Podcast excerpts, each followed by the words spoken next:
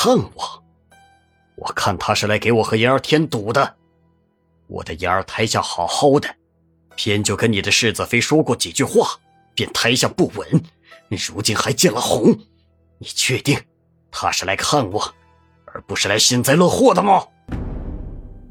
裴尚此刻已经红了眼，任谁说话都听不进去。原来是你，世子妃，你这心思未免也太狠毒了。自己生不出儿子，就不许别人生。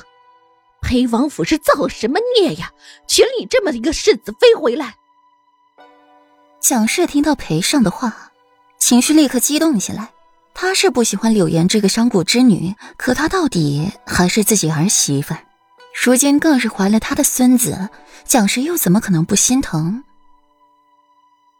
眼睛淬满毒液，就要上去拉扯顾然，却被裴玉淡色的眸子生生的遏制住，没由来的怕。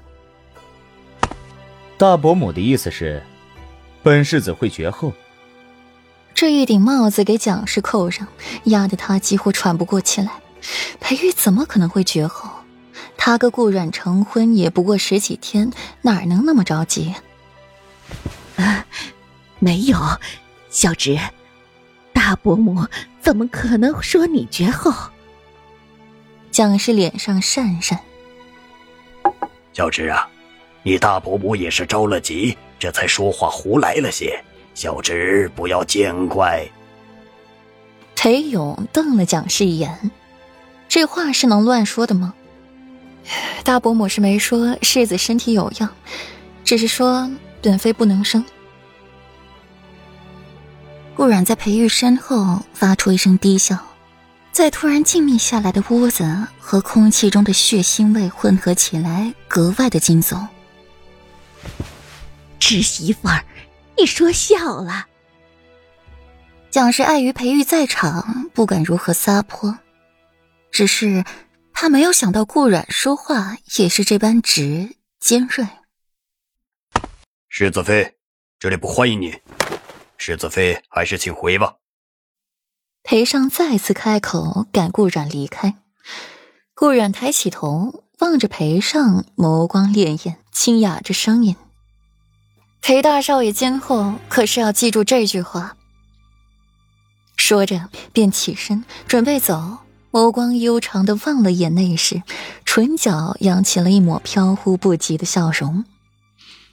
虽这般说话，人却如泰山一般不可动摇分毫。他若是走了，岂不是成了做贼心虚？大哥，注意你的措辞。裴玉温和的眉眼冷下，说话也硬邦邦的。在大家吵闹不休时，药老才阴沉着一张脸出来，对着裴尚就是一顿劈头盖脸的骂。裴大公子，大少夫人如今身怀有孕，你就不能安下心，好好的陪护自己的妻子吗？整天出去鬼混，拈花惹草，还弄得一身女儿香回来，你你这不是刻意刺激少夫人吗？少夫人如今有孕两月，胎都没坐稳，该是好生卧床休息才是，你怎么让她到处乱跑？受了热气又心中郁结，那胎能做好？能不动胎气吗？裴尚被药老骂得一脸懵，不知道怎么回事儿。这不是被顾然给刺激的吗？怎么又怪到自己头上来了？药老，你这是何意？裴玉不云。何意？你说何意？自己把自己的妻子气得动了胎气。不好生反省，还问我何意？还有这安胎药是谁给少夫人开的？里面竟然还掺了马齿苋，怎么可能不让人见红落胎？药老手里还端着一碗黑乎乎的药，更是气急败坏。药老，马齿苋，孕妇喝了应该无事才是。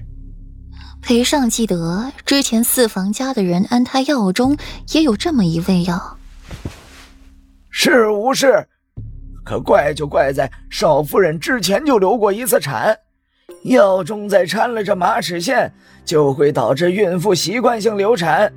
幸好近日少夫人吃的少了些，老夫来得及时才保下。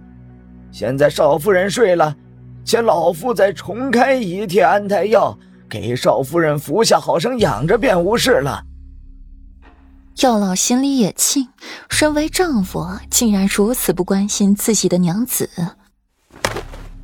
啊！这回是裴尚惊讶了，这和顾阮没有关系啊。